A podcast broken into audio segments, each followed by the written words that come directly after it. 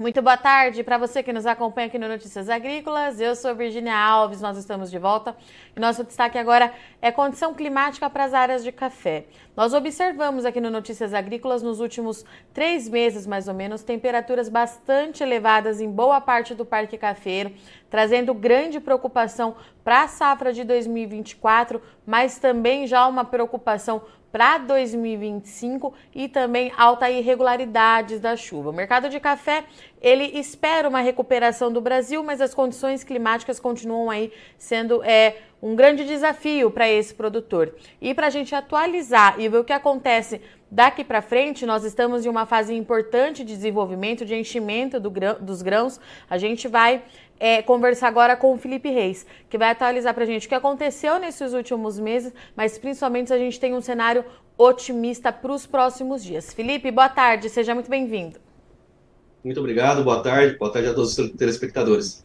Felipe, vamos lá então, né? Porque os últimos três meses aí é, pelo menos foram de bastante desafio e incerteza para esse produtor de café. A chegada da chuva não foi irregular como era previsto e as altas temperaturas também trouxeram aí bastante preocupação. É, como é que a gente justifica esse clima tão adverso que aconteceu até aqui, Felipe? É, em relação à cafeicultura, nós temos um, um cenário é, que esperava-se uma produção maior de 2023 ou 2024, até mesmo porque o clima em 2023, primeiro semestre, uh, foi consideravelmente é, mais favorável em relação aos anos anteriores, 2022, 2021, 2020, foram diversos desafios, né?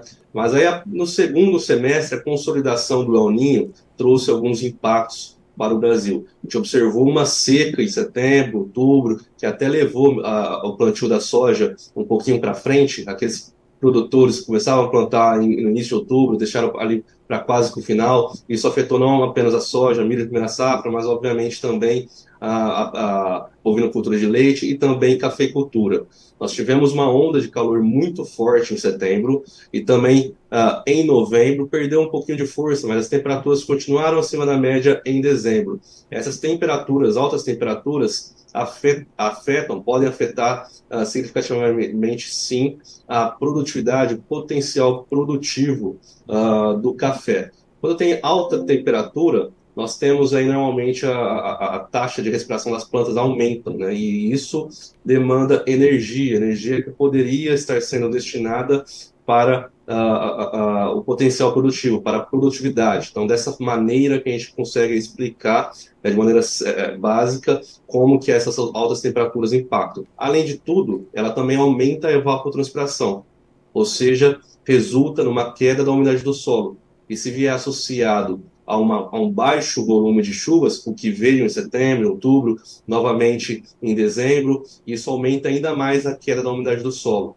E a umidade do solo ela tem uh, um alto, uh, uma alta correlação com a produtividade. Então, normalmente, anos que a gente tem uma baixa umidade do solo durante o ciclo, ou durante pelo menos ali a, a, a frutificação, vamos dizer, dizer, assim, nós temos uh, uma baixa produtividade também. O lado positivo é de que este cenário de seca e calor está diminuindo, perdendo a força, é, principalmente para os próximos dias, tá? Então, este foi o cenário de setembro, outubro, é, dezembro, novembro, a gente teve algumas chuvas né, em algumas regiões, tá? Mas ali, quando a gente olha em janeiro, já houve uma melhora da umidade do solo, e se houve uma melhora da umidade do solo, um aumento, isso quer dizer que a gente já registrou chuvas, já teve chuvas nessas regiões, mas para os próximos 10 dias, é importante falar isso, quando a gente fala de previsão, a gente sempre fala de um, um curto prazo, tá? A gente for falar de previsão de um, dois meses, seria muito mais tendência do que uma previsão, tá? Então, para os próximos 10 dias, há uma possibilidade de chuvas acima da média para todo o setor a, a, a sul de Minas Gerais, parte da macro-região ali de Ribeirão Preto, norte de São Paulo, parte do Triângulo Mineiro. Então, regiões que têm uma alta produção de café. Este é o modelo climático americano, GFS. Tá? Por outro lado, o modelo é, climático europeu ele está prevendo chuvas um pouco abaixo da média na maior parte das regiões, com exceção de algumas partes do estado de São Paulo, onde deve ter chuvas aí acima da média, mas mesmo com o volume de chuvas previsto pelo modelo europeu, a expectativa é de que este volume de chuvas seja suficiente para trazer aí a umidade do solo para patamares aí próximo à média a, a, a, no início da segunda quinzena de janeiro. Tá?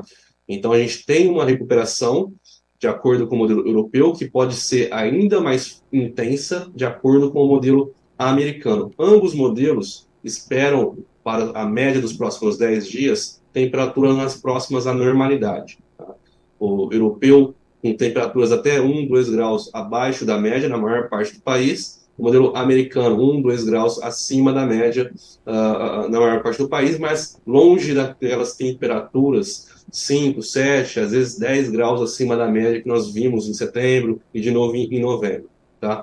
Então, mesmo que haja um pouco de calor natural, nós estamos no verão, ele não deve ser tão intenso quanto então, quando uh, uh, uh, em, comparação com o período um passado recente de novembro, já por exemplo. Felipe, então isso na prática é, significa que onda de calor, pelo menos aí nos próximos dias, a gente não deve ter, é isso?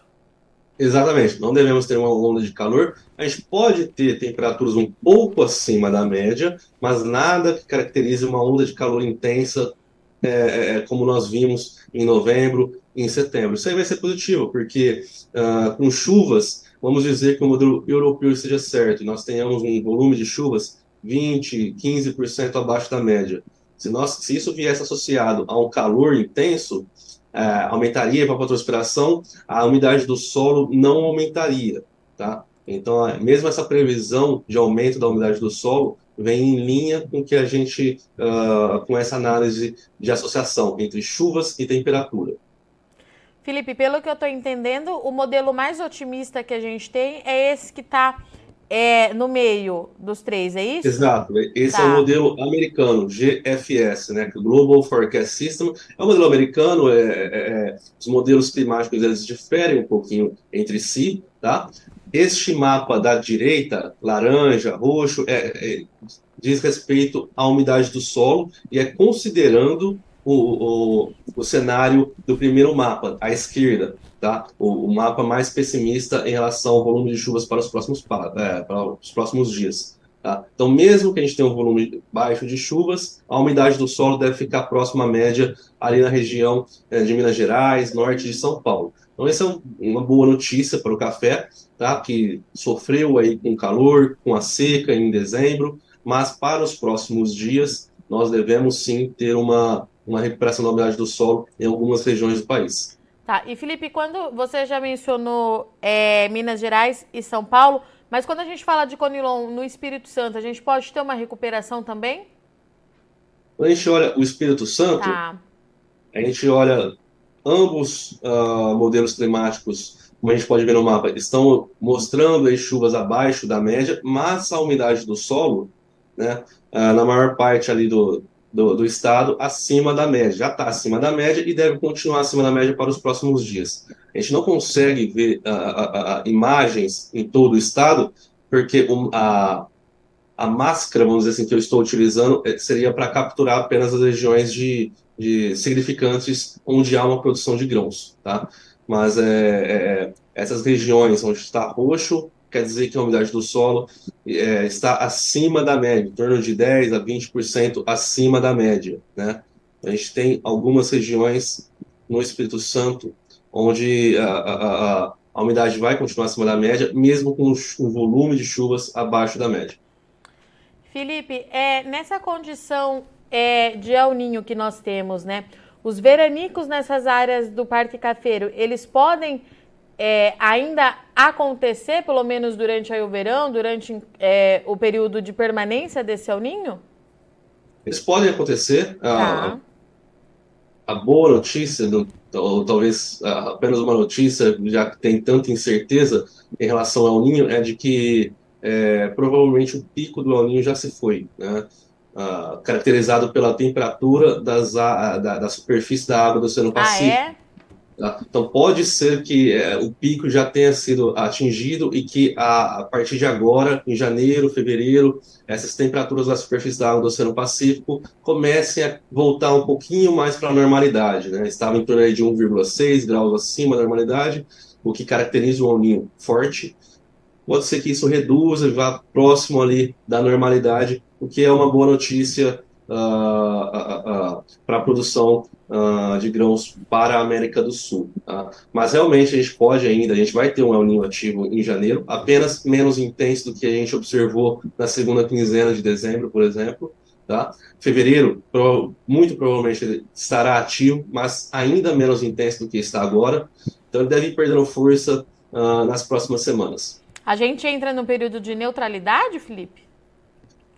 Difícil dizer tá. é, é, em relação ao Ninho. Eu digo isso porque acompanhando, a gente acompanha sete diferentes modelos meteorológicos e todos apontavam para um El Ninho forte já em junho. Depois eles postergaram Sim. para julho, depois para agosto, depois para setembro. Este El Ninho forte chegou mesmo em novembro, né?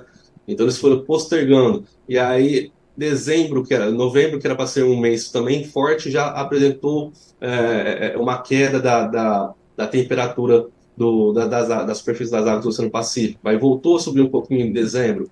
Então, quando a gente fala de, de El Ninho, a previsão está muito uh, incerta ainda, mesmo porque é uma previsão para os próximos meses. Como eu falei mais cedo, quanto maior a sua previsão, o período, menor a, a sua a, a, a precisão, certo? E quanto menor o seu período de previsão, maior a sua, previs... a sua precisão, tá? Então, como o pessoal trabalha aí com é, possibilidade para fevereiro, março, abril, uh, ou seja, próximos meses, há um erro muito, o desvio padrão é significante. Mas a gente não deve entrar em neutralidade é, antes de março, muito difícil, tá? Seria algo que nenhum dos sete modelos que a gente acompanha está prevendo, pelo, pelo menos pelo curto prazo aí. Tá? Pelo menos em janeiro, uh, fim de dezembro, era que em março ainda teríamos um ninho ativo, mas bem mais é, é, é, fraco do que o atual. Perfeito. Felipe, só para a gente retomar, a partir de quando que as chuvas devem acontecer nas áreas de café? Em algumas regiões, uh, no fim aí da primeira quinzena de janeiro, nas outras regiões após o dia 20. Então, é, sul de Minas, pode ser ali torno do dia 13, 14 de janeiro. Outras regiões, 20, 21 de janeiro, essas chuvas voltam a aparecer. Perfeito. Felipe, obrigada mais uma vez pela sua disponibilidade e parceria. Já deixo o convite aberto aqui para você voltar para a gente atualizar não só os produtores de café, mas também os produtores das demais culturas. Muito obrigada. Um feliz 2024 para você e a gente continua se falando. Eu que agradeço. Feliz 2024 para todos vocês. Portanto, então, estivemos aqui com o Felipe Reis, que trouxe para a gente o cenário para as áreas de café. Temos boas notícias, de acordo com o Felipe, onda de calor não deve voltar a acontecer, pelo menos aí até o final de janeiro. Queda nas temperaturas e o retorno das chuvas, principalmente ali no sul de Minas Gerais, Triângulo Mineiro, no norte de São Paulo e também em áreas do Espírito Santo. Essa condição vai ser favorável para a recuperação hídrica do solo, para enchimento é, dos frutos, é claro, e a gente já começa a pensar também no desenvolvimento vegetativo para 2025. O Parque Cafeiro sentiu bastante é, entre os meses, é, perdão, entre os meses de setembro e dezembro, as altas temperaturas e a irregularidade da estação chuvosa trouxe bastante preocupação. O mercado reagiu a isso. É um mercado ainda muito volátil por conta dessa incerteza em relação à produção do Brasil, mas pelo menos aí para os próximos 10 dias o cenário é de uma tendência mais positiva quando a gente fala em relação às chuvas. Os tratos culturais também ficaram atrasados em boa parte é, aí do Parque Cafeiro por conta do atraso é, da umidade, da chuva, e agora o produtor consegue pelo menos começar a colocar a casa em ordem, tá certo? Eu sou Virginia Alves, agradeço muito o Sol Audiência e Companhia, mas não sai daí que já já a gente está de volta.